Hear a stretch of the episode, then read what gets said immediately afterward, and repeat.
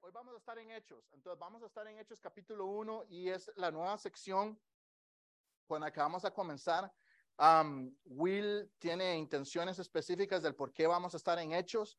Parte de la razón es porque Hechos es un libro, eh, podríamos decir, como una especie de guía para lo que son evangelismo y misiones y la iglesia. ¿Ok? Es un libro guía para lo que son evangelismo, misiones y la iglesia. La misión de la iglesia es venir todos los domingos a cantar. Me asusté por un segundo que no me reaccionaron. No, no lo es. La misión de la iglesia, nosotros como el cuerpo de Cristo, es el evangelismo y las misiones. Yo entiendo, yo entiendo, hacemos programas de Keytown, hacemos programas de jóvenes y amigos internacionales y cuando damos cuenta nuestra agenda está súper llena de actividades, pero lo que tenemos que entender es que si ninguna de esas actividades o esas actividades no están reflejando o yendo hacia el concepto de evangelismo y misiones, entonces estamos llenando la agenda con ruido. No, esto no es para que alguien se moleste conmigo, después me acusen o me llegue un correo de Sam regañándome porque dije eso. Es porque toda la razón de la existencia de la iglesia es evangelizar, rescatar lo que se perdió y mandar personas en misiones. Cuando digo misiones, no me estoy refiriendo específicamente a mandar gente a, digamos, a Medio Oriente, a Egipto, a El Salvador, como fue el caso de los MELS. Es parte, pero todos nosotros estamos aquí somos misioneros. Ustedes son misioneros a su metrópoli. ¿Qué significa misioneros a su metrópoli? A su barrio, a su ciudad, al área de donde usted tiene su trabajo. Usted debería estar evangelizando y haciendo la misión donde está. Si usted cree que tiene que hacerse misionero para estar en la misión, está muy equivocado, porque no funciona así. Algunas personas son llamadas de esta manera, digamos de esta manera, especialmente o específicamente para ir a hacer misiones fuera de donde están, pero eso no significa que los que estamos aquí todavía dentro de la iglesia, por ejemplo, día de la semana o semana a semana, no estamos en la misión. ¿Tiene sentido lo que acabo de decir? Vamos, sí, me, están, me van siguiendo. Entonces, hoy vamos a estar en eh, el capítulo 1 de Hechos. Vamos a ver los versículos del 6 al 11. Hay bastantillo.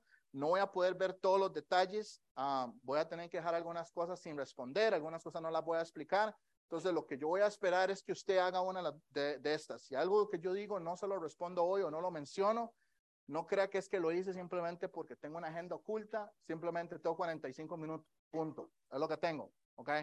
Y a veces solo un versículo puedo hablar por 40 minutos en un versículo. Entonces, ahora imagínense seis. Entonces, lo que vamos a hacer es que yo voy a ir tirando conceptos, usted va a ir tomando notas y usted va a ir tratando de ir generando lo que llamamos como una especie de cuadro de referencia. Parte de la idea de lo que queremos hacer y una de las cosas con las que yo me quiero comprometer en esta iglesia y voy a trabajar, por eso es que estoy trabajando lo que es el FBI, es darles a ustedes un marco de referencia para que puedan estudiar su Biblia. Nosotros eh, lo decimos de esta manera, cómo estudiar la Biblia es un grupo de reglas, metodologías. Algunos de ustedes van a escuchar esa palabra un poco más técnica y se conoce como hermenéutica. Eso es simplemente porque los que estudiamos teología nos gusta poner las cosas complicadas y usar términos complicados, pero hermenéutica en español sencillamente significa cómo estudiar la Biblia. Eso es todo, ¿ok? Y todos ustedes pueden aprender a cómo estudiar la Biblia. Lo que ocupan simplemente son principios y un marco de referencia. Entonces, vean, Mateo, Marcos, Lucas, Juan se consideran los evangelios. ¿Vamos bien? ¿Ok? Estos se conocen como libros transicionales. Voy a ir un poquito despacio porque la introducción es bastante información y ya después voy a ir más rápido cuando vaya por los versículos. ¿Por qué usted tiene que saber esto? Y de hecho Jim me acaba de preguntar, antes de empezar, me preguntó, me dijo, ¿cuándo comienza la iglesia? Ok, sin meterme en muchos términos técnicos, muchas personas ven la teología bíblica y tratan de poner una línea en el nombre del libro. Y si yo preguntara al promedio, al, al cristiano promedio, ¿dónde comienza el Nuevo Testamento? La mayoría de las personas me van a decir, pues Alex, qué pregunta más ridícula. Obviamente usted sabe la respuesta, se lo voy a mostrar con una Biblia. Y probablemente me va a mostrar esta página, que también la tengo yo en mi Biblia, donde dice el Nuevo Testamento. Después de Malaquías, ¿verdad? Después de Malaquías, y después que sigue, Mateo. Pero si yo le estuviera haciendo esa pregunta en un quiz del Instituto Bíblico, le tendría que poner un cero. Porque el Nuevo Testamento no comienza en, en Mateo. El Nuevo Testamento comienza con la muerte del testador. Eso es lo que un testamento es. Si yo me muero hoy y dejé un testamento, a mis hijas les va a quedar lo del seguro de vida, les va a quedar un montón de otras cosas. No se hagan ideas. Ah, ¿quién se está haciendo? Pues se está haciendo ideas. A ver, ahora tengo que salir con cuidado porque ya Neftalí se va a cobrar mi, mi seguro de vida. Este, le queda eso. ¿Por qué? Porque yo dejé un testamento. Pero el testamento no es válido hasta que yo me muera. ¿Me explico? Entonces ellos podrían decir, papi me va a dejar la casa, me va a dejar los carros, me va a dejar dinero, me va a dejar todo, la universidad, todo está, todo, ya tengo, todo está pagado. Sí, pero no me he muerto. Entonces hasta que yo me muera, no pueden cobrar el, el no pueden cobrar lo que tenga el testamento. ¿Me explico? Jesucristo no muere al principio de Mateo, muere al puro final de todos los, los evangelios porque está contando la historia de Jesús. Entonces el Nuevo Testamento no comienza en el primer versículo de Mateo. ¿Me siguen con lo que acabo de decir? Entonces, son libros transicionales. ¿Por qué son libros transicionales? Porque estamos transicionando del Antiguo Testamento al Nuevo Testamento y en medio de eso está sucediendo un montón de eventos. Por ejemplo, ¿qué pasa si Israel y los líderes de Israel reciben al Mesías? ¿Hubiera habido un tiempo de la iglesia? La respuesta es no, porque la iglesia se creó porque hay un paréntesis, ¿ok? Pero usted está leyendo su Biblia dos mil años después de que fue escrito todo.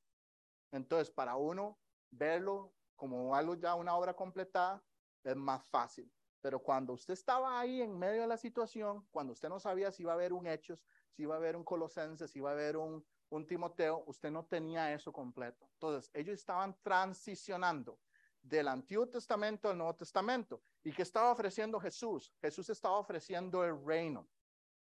Y ahorita vamos a hablar de esto, porque como estudiantes de la Biblia o personas que queremos entender nuestra Biblia para poder tener una aplicación personal y un devocional en nuestras vidas, y la respuesta debería decir, sí, todos queremos eso, ¿verdad?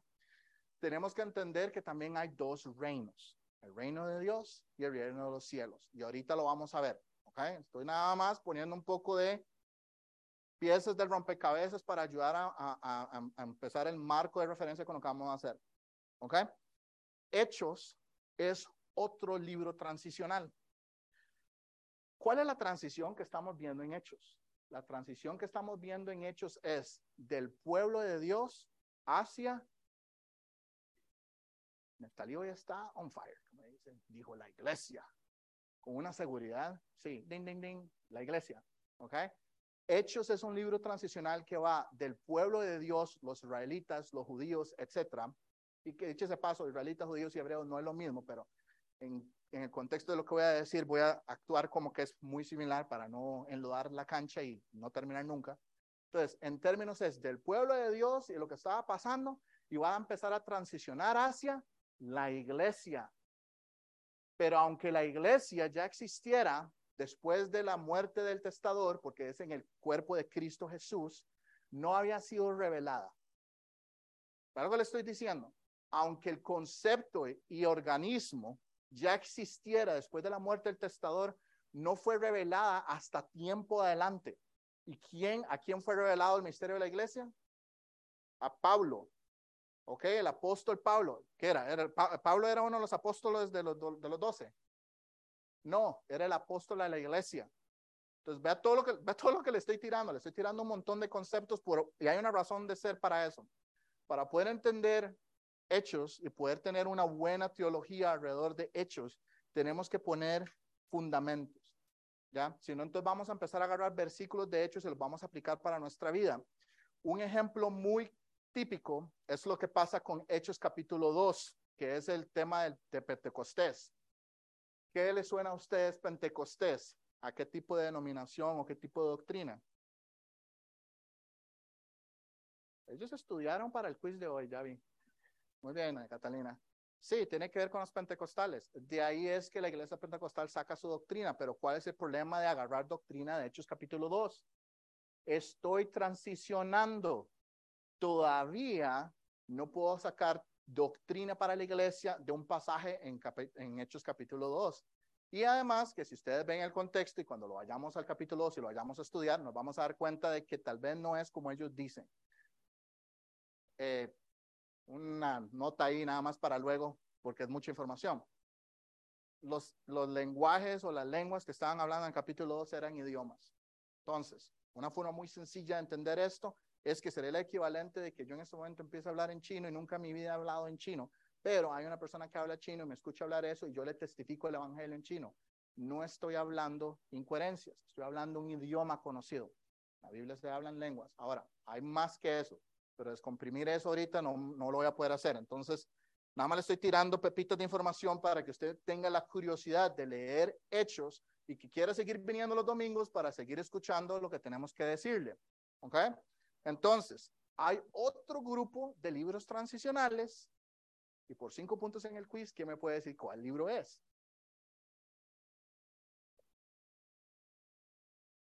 Está bien, Mau, lo voy a decir que usted lo dijo. Amado dijo Hebreos. Se puso nervioso, pero yo vi que dijo Hebreos.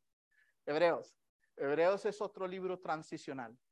Es un libro que transiciona de la iglesia a quién o a quiénes creen ustedes que transiciona. El nombre del libro lo dice, a los hebreos. ok, Vean, es relativamente muy sencillo de entender. Por eso a veces yo me asusto cuando en los institutos bíblicos o en las, en iglesias y todo, me doy cuenta que pastores, maestros, no ven cosas tan simples. Es el libro de los hebreos. O sea, estaba dirigido a hebreos, ¿ok? Entonces, esa debería ser nuestra respuesta. Está transicionando de la época de la iglesia a los hebreos. ¿Por qué? Porque los cristianos no estamos reemplazando, la iglesia no está reemplazando al pueblo escogido de Dios. Estamos en un paréntesis, estamos aquí para darle celos a Israel. Eh, póngame en los primeros versículos, por favor, Romanos 11.1, Romanos 11.11, Romanos 11.25. Lea aquí conmigo. Digo pues, ¿Ha desechado Dios a su pueblo? En ninguna manera, porque también yo soy israelita de la descendencia de Abraham. O sea, tiene peregrí. De la tribu de Benjamín, Romanos 11.1. Digo pues, ¿han tropezado los de Israel para que cayesen? En ninguna manera. Pero su transgresión vino para salvación a quienes? A los gentiles, para provocarles celos. Hermanos, si usted creyó que usted era el reemplazo de Israel, ha estado escuchando el podcast o el video de YouTube o el predicador equivocado. Y sépalo, hay un buen grupo de personas que han estado predicando el reemplazo de Israel por nosotros como la iglesia. Eso no es correcto porque va en contra de lo que Romanos enseña. Porque no quiero, hermanos, que ignores este misterio para que no seáis arrogantes en cuanto a vosotros mismos, que ha acontecido a Israel endurecimiento en parte hasta que haya entrado la plenitud de los gentiles. En otras palabras, cuando Dios decida que Él ya trabajó en medio de nosotros los gentiles y haya hecho su obra, indiferentemente lo que esto signifique, porque no les puedo decir a ciencia cierta si es mañana o es en un mes, pero en el momento en que Dios considere que ya ha entrado la plenitud de los gentiles, por eso hemos sido enviados a testificar a todas las naciones, a todo rincón. Es nuestro trabajo ir en misiones e ir a testificar la Biblia para que entre en la plenitud de los gentiles. En español, evangelismo es su tarea número uno, no ir a la iglesia. Si usted no está evangelizando, usted no está haciendo nada como cristiano. No estoy tratando de ser mala gente.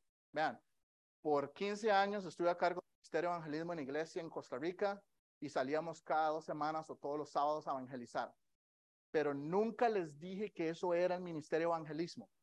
Eso era el entrenamiento para evangelismo. ¿Por qué era el entrenamiento? Porque entonces los llevábamos a un parque y los sacábamos en la zona de confort y todo el mundo empezaba a sudar y todo el mundo decía que tenía que ir al baño porque tenía que orinar y el otro sentía dolor de panza y etcétera, etcétera, etcétera. La intención era ayudarles a pasar esa barrera del temor y el miedo de poder ir a hablarle a cualquier persona. ¿Saben por qué? Le voy a decir un secreto. Porque es más fácil hablarle a un extraño de Dios que es hablarle a su papá o a su mamá o a su abuela o a su hermano o a su tío de Dios. Porque usted está pensando que si se enoja, que si no me vuelve a hablar, que si se molesta, que si me rechaza, que si esto. Pero una, pero una persona desconocida, es probable que usted no la vuelva a ver. Yo sé que eso suena horrible, yo sé, pero hay menos temor porque usted dice, le voy a hablar a esta persona, nunca más va a ver. Usted ya y practica. ¿Usted tiene idea de cuántas veces usted va a decir el evangelio mal las primeras veces? Probablemente todas. No, no, no estoy tratando de, de desanimarlo, pero es parte del proceso. Al principio usted va a decir las palabras incorrectas, se va a poner nervioso, usted va a empezar a hacer los comentarios que no son, hasta que usted dice, ok, este es el Evangelio, yo creí en él. Y ya con el tiempo, usted va a empezar a notar que se le va a hacer lo que se llama una segunda naturaleza. La razón de la iglesia es ser testigos de Jesucristo y su salvación. No es tener servicio los domingos y los martes. No es venir y simplemente ponernos a cantar cancioncitas que nos gustan o no nos gustan o lo que sea, da indiferente su estilo o su gusto, no sé. Allá usted, lo que le guste o no le guste, pero eso no es. Nuestro servicio de alabanza a Dios es sacrificarnos para la misión. Y su misión, mi misión, como miembros del cuerpo de Cristo, que es un organismo vivo, no una organización. Voy a decir eso de nuevo. Midtown Baptist Temple es una organización que tiene un presidente, que es Sam Miles, tiene una junta directiva, no les voy a decir quiénes son, no, no, no, no viene el caso. Tiene un grupo de personas, hay personal, hay empleados, hay etcétera, etcétera, etcétera. Tenemos permiso del gobierno para operar, tenemos permisos para recibir donaciones, las 501C y todo lo demás, etcétera, etcétera. Muchas cosas legales. ¿Por qué?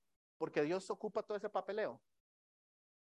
No, el gobierno ocupa el papeleo. Y como tenemos que someternos al gobierno, porque Romanos 13 que nos tenemos que someter al gobierno, entonces hay que llenar el papeleo. Pero ser cristiano y parte de la iglesia no es ser un miembro de la organización.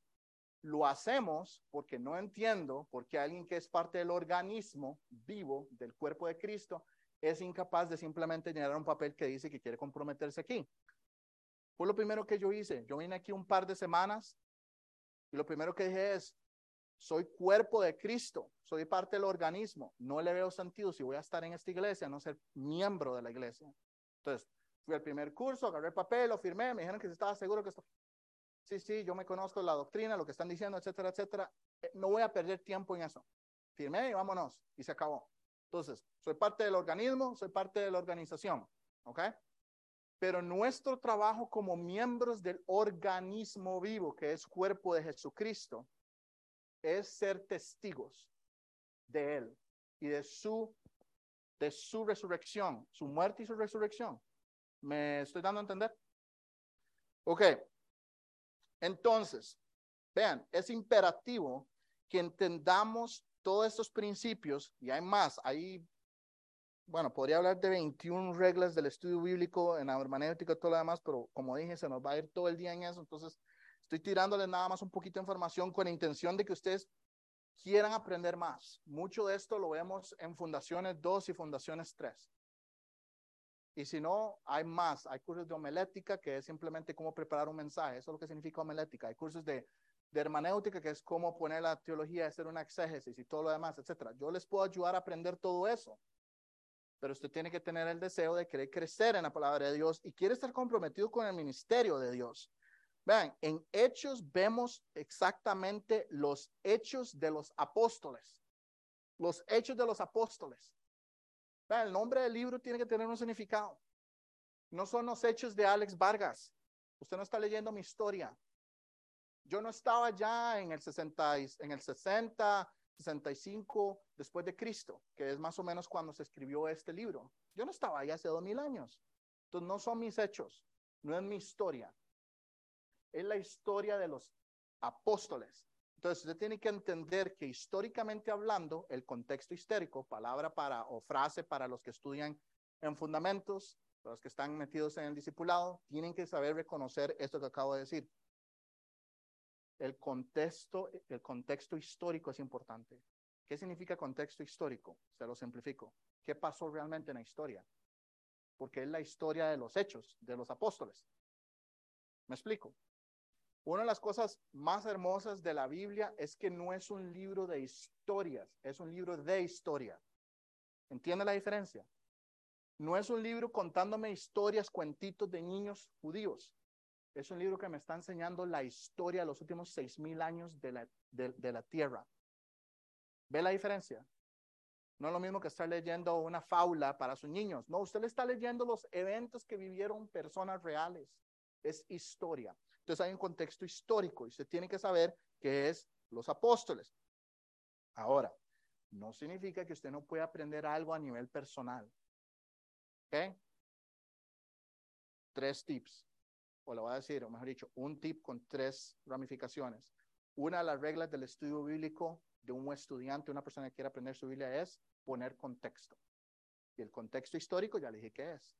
El contexto doctrinal es lo que el pasaje nos está tratando de enseñar en términos doctrina. Puede ser doctrina futuro, o puede ser doctrina pasado o, doctrina presente. Se depende de cada pasaje, cada libro. Y la tercera cosa es cómo aplicarlo en su vida.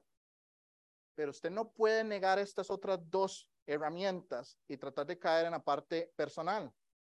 ¿Sabe por qué? Porque así es como han comenzado todas las malas doctrinas y todas las malas denominaciones con ideas locas, por no querer poner los contextos donde van.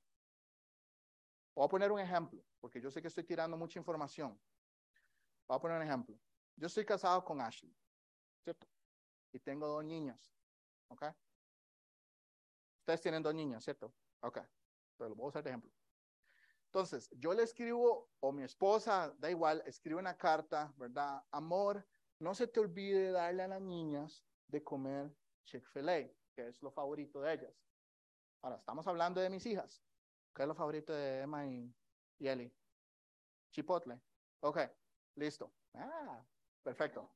Ok, entonces, Mao viene y se encuentra la carta, ¿verdad? Y la empieza a leer.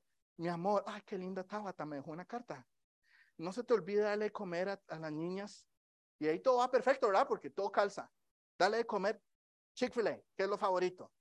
Ah, no, pero yo como soy un buen papá, dice Mao, yo sé que lo favorito de ellos es el chipotle. Tabata se equivocó. ¿Cuál fue el problema? ¿Estaba la carta escrita para Mao? No. La carta estaba escrita para mí o para Ashley. ¿Ok? ¿Cuál es el contexto histórico? Hay una conversación entre mi esposa y yo. ¿Ok? Si queremos hablar en términos doctrinales, ella me está dando a mi doctrina diciéndome que lo favorito de mis hijas es Chick-fil-A. No se le ocurre darle McDonald's. A mí me gusta McDonald's. ¿Ok? Me explico. Pero a nivel aplicativo, a nivel personal, Mauricio pudo haber agarrado esa, esa, esa carta y poniendo el contexto, esta no es para mis hijas, no es mi esposa hablando, pero presto cuidado a lo que está diciendo y dice, mira, sí, creo que ha sido ya varios días de que no hemos tenido un daddy-daughter eh, outing, ¿verdad? Entonces él puede tomar algo personal y decir, creo que ya es hora de que lleve a mis hijas a Chipotle. ¿Por qué? Porque él puede aprender algo de alguien más. ¿Están viendo lo que estoy diciendo? Así es la Biblia. La Biblia son escritos que no son necesariamente todos para nosotros, pero siempre podemos sacar algo personal. Siempre y cuando entendamos a quién está escrito. Entonces, versículo 6. Entonces, los que se habían reunido le preguntaron, diciendo, Señor, ¿restaurarás el reino a Israel en este tiempo? Entonces, vamos ahí paso a paso. Entonces los que se habían reunido le preguntaron, esto es una referencia a los once discípulos. Judas no está ahí porque Judas se guindó, se ahorcó, ¿verdad? Después de la traición. Entonces él no estaba, eran once discípulos, diciendo, Señor, ¿quién es el Señor? Jesús, ¿ok? ¿Restaurarás el reino a Israel en este tiempo? Vean, lo que los, los, lo que los discípulos están preguntando es, no es una pregunta fuera de contexto o una pregunta en ignorancia o lo que sea. Ellos sabían por las escrituras en el Antiguo Testamento de que había un reino que se estaba ofreciendo. Ellos sabían que el Mesías se suponía que iba a venir a ser rey, sentarse en el trono de David. Y entonces, después de la resurrección, ellos dicen, ahora sí, llegó nuestro momento. Vas a restaurar el reino de Israel. Voy a hacer una pausa aquí para meter un poco más de hermenéutica, que es cómo estudiar la Biblia. Herramientas que utilizamos para ayudarnos. Hay dos reinos. Está el reino de los cielos y está el reino de Dios. Y ustedes van a ver esos dos términos usados en los evangelios. ¿Qué dije que eran los evangelios cuando comencé a hablar? Libros transicionales. Quiere decir que inclusive dentro de los mismos evangelios, ustedes van a ver que, por ejemplo, Mateo se usa mucho el concepto del reino de los cielos, porque Mateo es un libro con la intención de mostrarnos a Jesús como el rey. Ok, cada uno de los evangelios nos muestra a Jesús con una cara diferente. En uno es un siervo, el otro es rey, el otro es, eso es tema para fundaciones o fundamentos, ¿ok? No les voy a dar todas las respuestas hoy. Entonces, rey, pero hay en otros libros de los evangelios donde ustedes van a ver que se usa la palabra reino de Dios. ¿Por qué? Porque reino de Dios nos implica algo más espiritual. Entonces, Cris, pongamos los versículos porque vamos a ir un poco ahí. Vean esto, esto es interesante. Y en los días de estos reyes, el Dios de dónde? Del cielo levantará qué? Un reino que no será jamás destruido. Ok, es un reino en este contexto físico, ni será el reino dejado a otro pueblo. Ok, desmenuzará y consumirá a todos estos reinos, o sea, va a poner su reino como número uno y todas las demás naciones que están yendo en contra de Israel y su voluntad, los va a destruir, pero él permanecerá para siempre. Daniel 2.44. Daniel es un libro buenísimo, pero hay muchísima doctrina ahí es fácil tropezarse. Entonces, llévelo con, llévelo con calma. Si está algún día metido en Daniel, llévelo con calma. En aquellos días, frase clave para los que estudian la Biblia, en aquellos días nos habla de un evento a futuro. voy a tirar otro término ahí. Los eventos por venir, si usted escucha a alguien decir eventos por venir, son eventos a futuro. ¿Ok? Eso, eso en teología se conoce como escatología. De nuevo, vean, yo no digo todo esto para que ustedes piensen que soy inteligente. Vieran cómo me tengo poco cuidado en que usted piense si yo soy inteligente o no. Yo hago esto porque necesito meter el dedito gordo del pie en todos nosotros y ir perdiendo el miedo a esto metas al Instituto Bíblico. Le aseguro que le puedo ayudar a que usted aprenda su Biblia indiferentemente de si usted me dice, pero es que yo no estudié, yo sí estudié, yo soy sencillo. No. La Biblia no es para el que tiene un grado académico. La Biblia es para todos. Usted nada más tiene que tener el deseo de dejar que lo ayudemos a crecer. En aquellos días, obviamente hay algo histórico, en ese momento está sucediendo. ¿Vino quién? Juan el Bautista. Entonces, en aquellos días, contexto histórico, ¿qué sería? Juan el Bautista, cuando está bautizando a la gente, ¿cierto? Muy sencillo de verlo, eso es la historia. Predicando en el desierto de Judea y diciendo, arrepentidos porque el reino de los cielos se ha acercado. ¿De quién estaba hablando Juan el Bautista? con ganas y sabe la respuesta de Jesucristo. Bien, Juan, está hablando de Jesucristo. La idea de que Jesús venía a la tierra es porque él venía a ofrecer un reino físico. Él se iba a venir a sentar en el trono de David, iba a poner a todas las demás naciones bajo sus pies, iba a declararse que él era el rey, el único rey. Y ese era el plan. Pero ¿qué pasó? Lo mataron. Entonces eso cambia un poco las cosas. ¿Ok? Siguiente versículo de Cristo. Vosotros pues oraréis así al Padre nuestro que estás en, bueno, estoy mal, vosotros pues, oraréis así, dos puntos. Ah, Padre nuestro que estás en el cielo, cielos, santificado sea tu nombre, venga tu reino, hágase tu voluntad como en el cielo, así también en la tierra, ¿ok? Eso es parte de la oración que yo, yo crecí en Costa Rica, en Costa Rica la mayoría de nosotros crecemos en el catolicismo, entonces yo me sabía eso de memoria porque era lo que uno decía, es el Padre Nuestro, ¿cierto? pero le hemos prestado atención a lo que está diciendo. Estamos hablando de que el Padre que está en los cielos venga con su reino físico de allá para abajo y lo ponga aquí en la tierra. Es lo que estamos diciendo. Estamos repitiendo una oración judía sobre un reino físico a una nación física que es Israel, que tiene una promesa. Y yo nací en Costa Rica, un tico que no tiene nada que ver con los judíos, y yo repetía eso porque en mi ignorancia yo no sabía lo que estaba diciendo. ¿Puedo sacar algo personal aquí? Por supuesto que puedo sacar algo personal. A estos doce envió Jesús. ¿Cuáles son los doce? Los discípulos, ¿verdad? Los doce apóstoles. Y le dio instrucciones diciendo, por camino de gentiles no vayáis, y en ciudad de samaritanos no entréis, sino id antes a las ovejas perdidas de la casa de Israel. ¿A quién era que estaba tratando de Jesús ofrecer el reino? ¿A los gentiles? Ah, no, porque dice que no vaya a los gentiles. Ah, ok, a los de Samaria, que eran unos híbridos, mitad judíos, mitad. No, tampoco, dice, no vaya ahí. ¿A quién le está ofreciendo el reino? A las ovejas perdidas de la casa de Israel. Ese es el contexto, Israel, diciendo, el reino de los cielos se ha acercado.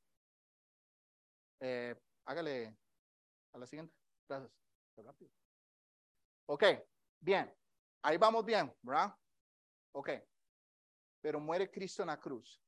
Cuando Cristo muere en la cruz, sucede una transición. Ahora, Dios sabía que Cristo iba a morir en la cruz, porque si usted entiende que Él es omnisciente, omnipresente, omnipotente, son las cualidades de Dios. Todo lo puede, todo lo sabe, está en todo lado. Eso es lo que significa omni. ¿Ok? Usted tiene que saber que él ya sabía que Jesucristo iba a morir en la cruz. Entonces, Jesucristo nunca fue el plan B de Dios, siempre fue el plan A. Lo que pasa es que aquí es cuando tenemos que entender que la forma en que nuestro tiempo y el tiempo de Dios cambia, es diferente. El tiempo de Dios no es lineal como el suyo y el mío. Él no tiene tiempo. Él es el alfa y el omega. Usted cree que Él está aquí viéndolo usted hoy, pero Él ya vio su vida desde que usted nació hasta que usted murió. Entonces, Él sabía que lo iban a rechazar a Jesús, Él sabía que lo iban a crucificar, pero no podía revelar esto todavía. ¿Ok? Porque tenía que ser una transición. Entonces, la transición se llama del reino de los cielos al reino de Dios. Y este es el versículo clave o el versículo definición. Estudiantes de fundaciones, fundamentos, cuando se escucha el concepto, la plena mención, eso es un versículo de la Biblia que es tan, tan directo y claro que es la definición de un concepto bíblico. Ok, veámoslo aquí. Porque el reino de Dios, que es, el versículo nos dice, no es comida ni bebida, no es algo físico, sino justicia, paz y gozo en qué? El Espíritu Santo. El Espíritu Santo es algo espiritual, ¿verdad? Es como, por eso se llama Espíritu Santo, es espiritual. ¿Ok? Esto es lo más sencillo. El de los cielos es más versículos, el de reino de Dios es un versículo, entonces ya terminé. Dele, Cris, pongan las que siguen. ¿Ok? Bien, entonces, entendiendo esto, podemos ver que cuando ellos están preguntando por el reino, cuando ellos dicen, antes de entrar a este versículo, está bien, déjalo ahí, cuando vamos a entrar a ese reino, estaban preguntando por un reino físico. Ellos querían saber tiempos. Ellos querían saber es, ya, ya, ya, ya nos vas a dar el reino. Y ve lo que contesta Jesús. Y les dijo, no os toca a vosotros saber los tiempos o las sazones que el Padre puso en su sola potestad. ¿Eso es una respuesta de que no va a restaurar el reino? No. Simplemente les dijo que no les va a decir cuándo. Eso fue lo que le contestó. Ellos le preguntaron directamente, ¿vas a restaurar el reino? ¿Te vas a sentar sobre el trono de David? Y le hace, a usted no le toca saber eso. No tiene por qué saber los tiempos o las sazones. No es su necesidad saberlo. Bueno, pero entonces, eso me hace a mí preguntarme varias cosas. Primero que todo, en Lucas 24, 45, sé muy bien que no preguntaron eso con ignorancia, porque el versículo dice así. Entonces les abrió el entendimiento para que comprendiesen las escrituras. En el capítulo 24 de Lucas, en su propio tiempo en casa, vaya a leerse todo el capítulo. Usted va a ver algunas cosas que se empiezan a traslapar con Hechos capítulo 1. Pero ellos ya habían recibido revelación directa. Imagínense tener un estudio bíblico con Jesús. Eso fue lo que hicieron. Jesús se apareció al, estudio bíblico y dijo, bueno, listo, ¿qué queremos hablar? Ah, tengo una idea, les voy a revelar las escrituras. Y les dio, dice, el entendimiento para que comprendiesen las escrituras, pero no les dio los tiempos. Así de sencillo. ¿Ok? Simplemente le dijo, a ustedes no les toca. ¿Ok? Tiempos en plural. Quiere decir que hay muchas cosas. Entonces, aquí es cuando les voy a tirar un montón de conceptos y mi intención no es abrumarlos, pero yo quiero que ustedes entiendan, hay muchísimo en la Biblia que podemos aprender y cada uno de ustedes puede entender esto. Si ustedes se, se, se aplican al instituto bíblico o a los estudios bíblicos o a lo que hagamos aquí los domingos, usted puede aprender. Vea lo que le voy a decir. No conocemos los tiempos. Yo no sé cuándo las cosas van a ser exactamente, pero vea, el calendario de Dios tiene un set, un grupo de eventos por venir. Palabra fancy, escatología. Eventos por venir. Eso es el calendario, el futuro. Eso es todo. Dios ya nos dio unos conceptos a futuro. Vea lo que le voy a decir. Falta el arrebatamiento de la iglesia. No soy seguro cuándo va a suceder, pero, pero viene, porque es lo que sigue. Además de eso viene el tribunal de Cristo. ¿Usted sabe qué es el tribunal de Cristo? Debería, porque ahí es donde si usted es cristiano va a ser juzgado por su servicio en misiones, evangelismo. ¿Qué tan fiel fue usted a la misión de llevar y, y hacer conocido el evangelio? Wow. Si usted no sabía eso, ahora lo sabe. Y más que eso, debería aplicarse, porque si va a ser juzgado por su servicio como su siervo, el siervo de Cristo, ¿por qué no está preocupado en qué es lo que tiene que hacer? Tal vez usted dijo, ah, yo pensé que era venir el domingo a la iglesia. No. Venir el domingo a la iglesia es lo que hacemos para celebrar la resurrección de nuestro Señor Jesucristo.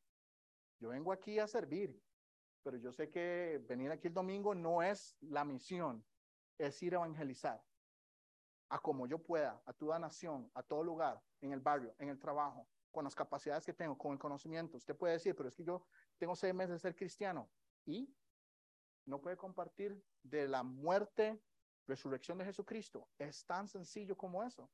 Y eso es lo que usted tiene que hacer. No tiene que ver un grado académico para compartir el en evangelismo. Usted nada más tiene que entender que Cristo murió en la cruz, resucitó, venció la muerte y es la entrada al cielo. Y compartir su propia salvación, use su ejemplo. Además de eso viene el tribunal del gran trono blanco. Ahí es donde van a ser juzgados todos los santos del Antiguo Testamento y todos aquellos que mueren sin Cristo Jesús. ¿Por qué debería ser eso importante? Hermanos, aquí habemos 40 personas. ¿Usted sabía que el planeta Tierra tiene unos 8 billones de habitantes? ¿Usted sabía que Estados Unidos tiene 25% o más de latinos? Son como 50, 60 millones de latinos. ¿Usted sabe que en Kansas City hay por lo menos unos 20 mil latinos? Si no es que más, eso, para arriba, tírele más arriba, tírele más arriba, dice Carlitos. ¿Y qué estamos haciendo? viniendo el domingo. No, yo entiendo. Créame, yo los quiero ver aquí el domingo. Pero ¿qué hacemos el resto de la semana? ¿Qué hacemos de saliendo de aquí hasta el siguiente sábado por la noche o domingo en la mañana? Porque si no somos testigos de Jesucristo, no estamos haciendo la misión y estamos siendo desobedientes. Vea lo que sigue ahí. Además de eso viene las bodas del Cordero. Término de los eventos del futuro para donde va a haber una gran celebración de Jesucristo casándose con su esposa, que es la iglesia, no el edificio. Jesucristo no va a venir por Midtown Baptist Temple. Jesucristo va a venir por los cristianos que son parte del cuerpo de Cristo que sucede que nos congregamos aquí. Pero usted sabía que va a haber gente de mitos va a que no va a estar allá arriba. Porque no son cristianos. Porque que vayan a la iglesia no significa que son cristianos. Solo aquellos que han sido redimidos por Jesucristo van a estar en la boda del Cordero. Me explico. Organización versus organismo. Una cosa es una entidad legal, como un edificio con personas adentro. Otra cosa somos los que hemos puesto nuestra confianza en Cristo Jesús. Esos son los que van a estar en la boda del Cordero. Además de eso, ¿qué sigue? La tribulación. ¿Ha escuchado la tribulación? ¿Qué sabe de la tribulación? ¿Ha escuchado de la gran tribulación? Wow, me metieron una curva. ¿Hay más? Sí. Se parte en dos. ¿Qué sabe de la segunda venida?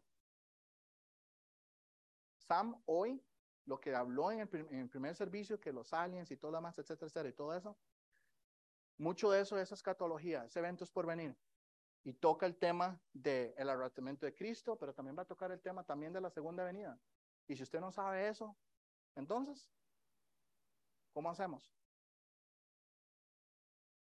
El milenio, los mil años cuando Jesús va a estar sentado en el trono de David por mil años reinando aquí en la tierra. ¿Se recuerdan cuando dije el reino físico? Mil años es reinando en la tierra. ¿Usted sabe lo que usted va a estar haciendo durante el milenio? Ah, no le voy a decir. Tal vez otro día le cuento. Pero sería bueno que se informe. Y después viene la eternidad. ¿Cuántos eventos dije ahí? A ver, uno, dos, tres, cuatro, cinco, seis, siete, ocho, nueve eventos que vienen en el futuro. ¿Cuántos de esos usted sabía algo?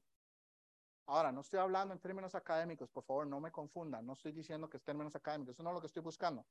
No estoy buscando academia. Estoy buscando entendimiento bíblico para que usted pueda comprender hacia dónde va pero recibiréis poder cuando haya venido sobre vosotros el Espíritu Santo y me seréis testigos en Jerusalén, en toda Judea, en Samaria, hasta lo último de la tierra. El qué es que usted va a recibir poder. El cómo no es porque usted es inteligente o estudiado o educado. El cómo es a través del Espíritu Santo.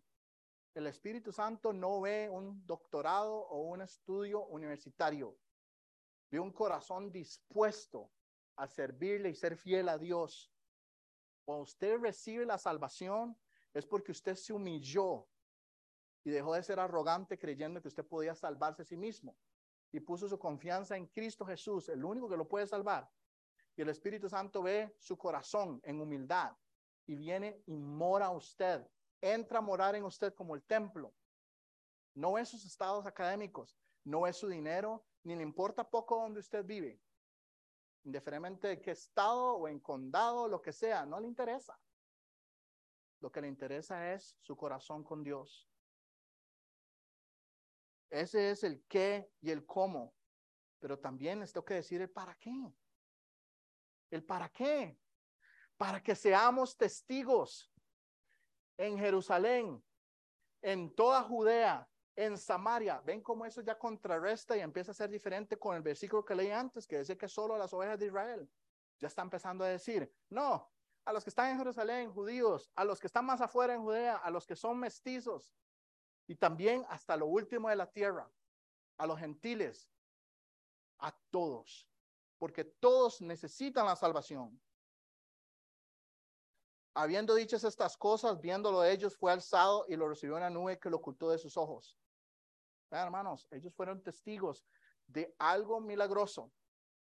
Y esta es la parte de que yo estaba hablando ahora, Jim, de que se podía entrelazar con lo que estaba hablando Sam, pero Jesús es arrebatado en una nube y los discípulos están viendo para arriba. Oh, se lo llevó, y diría Sam, un ovni. ¿Verdad? Y están viendo para arriba. ¿Y Jesús dónde está? se lo llevó una, una, una nube. Y dice, después dice, y estando ellos con los ojos puestos en el cielo, distraídos en eso que se lo llevó ahí en la nube, ¿verdad? Entre tanto que él se iba, he aquí se pusieron junto a ellos dos varones con vestiduras blancas. ¿Ok? Entonces están todos viendo para arriba. ¿De qué está pasando? Póngale usted el término que usted quiera. Puede ser una distracción, como decía Sam hoy. No caigan a decepción demoníaca, por ejemplo, de los hombres. Eso es una opción. Y están todos viendo arriba, están viendo todos el milagro, están distraídos. ¿Y saben qué pasó? Se les olvidó lo que Jesús les mandó en el versículo 8. ¿Cuál fue el, comando, el comando la, la, instrucción? Ser testigos. Ahí estaban. Y ya Jesús ya se fue. ¿Qué está haciendo usted todavía viendo para el techo? Ya él ya se fue vaya, trabaje. Y entonces manda a estos dos testigos, que algunas personas especulan que pueden ser dos ángeles, otras personas especulan que pueden ser los testigos de Moisés y Elías. No me voy a meter en esos detalles porque no, no quiero entrar en eso. Pero el punto es que estos varones dicen, versículo 11, y es el último versículo, los cuales también les dijeron, uh, clase hispana, hello, clase hispana, varones galileos, hello. Oiga, ¿por qué están viendo para arriba? Porque están distraídos, clase hispana. ¿Por qué están distraídos? Porque están viendo para arriba. Este mismo Jesús que ha sido tomado de vosotros al cielo, así vendrá como lo habéis visto en el cielo. En otras palabras, no se distraiga. Deje de estar viendo para el árbol, deje de estar viendo para arriba, deje de estar viendo, distrayéndose con los ovnis, distrayéndose con las historias de conspiraciones, distrayéndose con los políticos, distrayéndose con el fútbol. O sea, usted póngale lo que usted le quiera poner, lo que sea que lo distraiga usted en su vida. No estoy aquí para juzgar, estoy aquí simplemente para presentar los hechos. Todos tenemos algo que nos distrae cuando ya Jesús nos dio la, la instrucción en el, en el versículo 8. Entonces la pregunta, y con esto voy a cerrar, es, ¿por qué estamos distraídos? ¿Qué es lo que creemos que nos tiene distraídos, que es más importante que ir y ser testigos a todas las personas que tenemos delante de nosotros? No hay nada más importante. Ve el contraste los apóstoles estaban en la presencia de Jesús mientras él era arrebatado. Y aún así, los, estas personas les dice abiertamente, hey, se está distraído. Pero más importante que ver para arriba, ver cómo Jesús se lo está llevando una nube es, ¿por qué no está yendo a Samaria? ¿Por qué no está yendo a Judea? ¿Por qué no está haciendo lo que tiene que hacer? ¿Por qué no está predicando de Cristo en la cruz y su resurrección? Ese es el problema, hermanos. Estamos muy ocupados, distraídos, viendo para el cielo. Y yo creo que es hora de que dejemos de estar distraídos. Y me incluyo, porque yo me puedo distraer también. No, esto no es que yo no estoy apuntando a usted, no. Todos estamos distraídos y nos distraemos. Y muchas veces le ponemos un tinte de espiritualidad y decimos, ah, es que yo participo en iglesia. Domingo, lunes, martes, miércoles, jueves, viernes, sábado. ¿Cuándo fue la última vez que llevó el evangelio a un alma necesitada? ¿Cómo voy a hacer eso, Alex? Estoy domingo, lunes, martes, miércoles, jueves, viernes, sábado en la iglesia. Y yo digo, entonces ahí está el problema. Usted está distraído. Busque cómo limpiar su agenda y deje de estar distraído y vaya a ser testigo. Oremos. Padre, gracias por esta mañana, Señor, la oportunidad que nos das de ver tu palabra, Señor. Y Padre, yo primero soy el primero que me va a poner que yo me he distraído, Señor, y, y tendré razones en mi mente para decir que son justificables, Padre, pero al final del, del día, versículo 8 de, de, de Hechos, Hechos 1, es, es, es, es primacía.